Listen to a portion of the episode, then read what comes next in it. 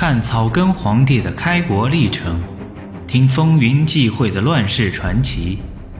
欢迎您收听《朱元璋传》，作者吴晗，演播埃里克里。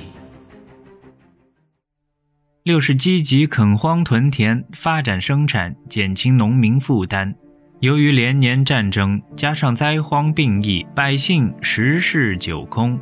从渡江以后，朱元璋就一直面临着兵食不足的严重问题。各处军队的给养，形式上是诏令乡村百姓缴纳粮草，叫做债粮，其实与抢劫无二。因为老百姓早已自身难保，饿死者不少。扬州的青衣军甚至有人吃人的现象。在行军时，出征军士概不知粮，按照朱元璋的军令，凡入敌境，听从烧粮；若攻城而彼抗拒，任之将士减扩，据为己物；若降，则令安民，亦无所取。如此，则人人奋力向前，攻无不取，战无不胜。所谓烧粮，实质上就是征粮抢粮。如此不是长远之计，归根结底还是伤了百姓，最后必然危及自己的政权建设。能不能仿效古人的做法，开荒屯田，自给自足，以兵养战，以战养兵呢？至正十八年二月，朱元璋任命康茂才为营田使，专门负责修筑河堤、兴建水利基础工程，恢复农田生产，供给军事需要。同时分派诸将在各处垦荒屯田，立下规矩，用生产量的多少来决定赏罚，让武官开垦荒田以为己业，为文官拨点植田、照殿耕种。送纳子吏以待俸禄，要求大小将士、宜都军事及时开垦以收地利。至正十八年十一月，又设立管领民兵万户府，下令抽点农村壮丁编为民兵，且耕且战，使民无坐食之弊，国无不练之兵。这样军民合一，全民皆兵，不但保证了兵员质量和兵员补给。同时，也加强了生产力的发展，保证了军事给养的可靠供应。除了直接屯垦外，朱元璋还令儒士、官吏劝课农桑，各安其生，并立察严课、治钱法、开铁乙、定余税，以增加财政收入。同时注意开支节流，尽量减少财政支出。这样，经过几年的励精图治，人民富足，军需库存充盈。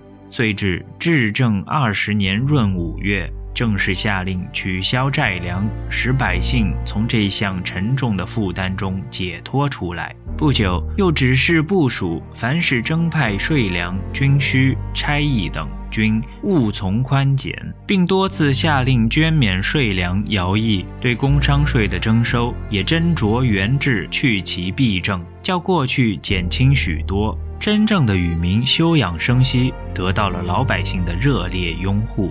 经过数年的努力，朱元璋辖区内的农业生产逐步得到恢复和发展。至正十八年，吴真守江阴时，即专赖屯田以给军饷。朱元璋的兵力也随之不断壮大，这就为削平群雄、推翻元朝统治奠定了坚实的物质基础和强大的军事实力，以及良好的政治形象。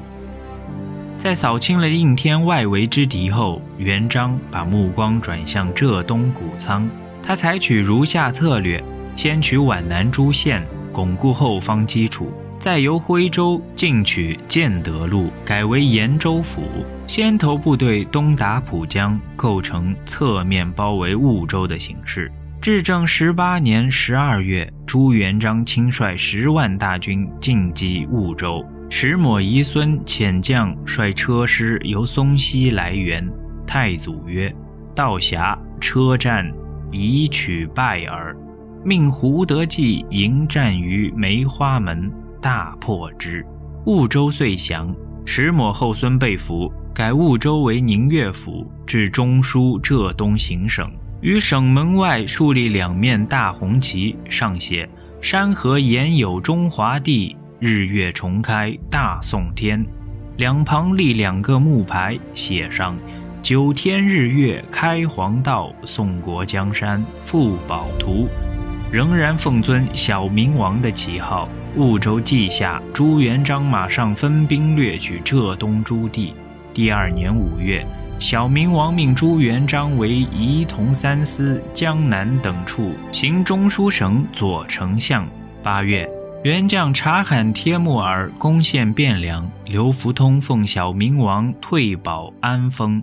元璋的浙东军先后占领诸暨和衢州、处州、应天东南，被孤立的元军据点逐渐为元璋所吞并。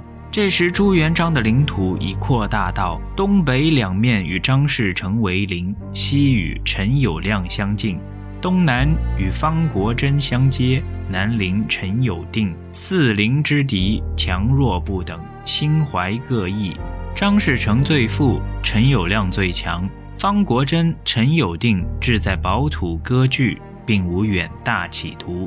应知元璋的军事计划又重新做了调整，对东南以守为攻，对西北以攻为守。比较起来，事成顾虑多，疑心重；有量野心大，欲望高。一个保守性强，一个进取心大，以此在东西两面的攻势又分先后缓急。对事成以守为攻，扼住江阴、常州、长兴等几个据点，使其不能越西一步；对友谅则以攻为守，攻其必救，使其军力分散，然后各个击破。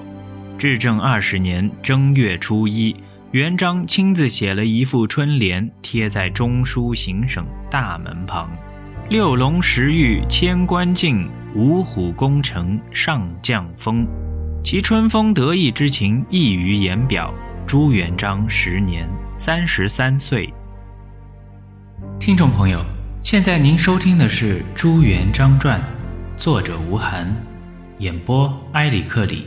本集已播讲完毕，欲知后事如何，欢迎订阅收听。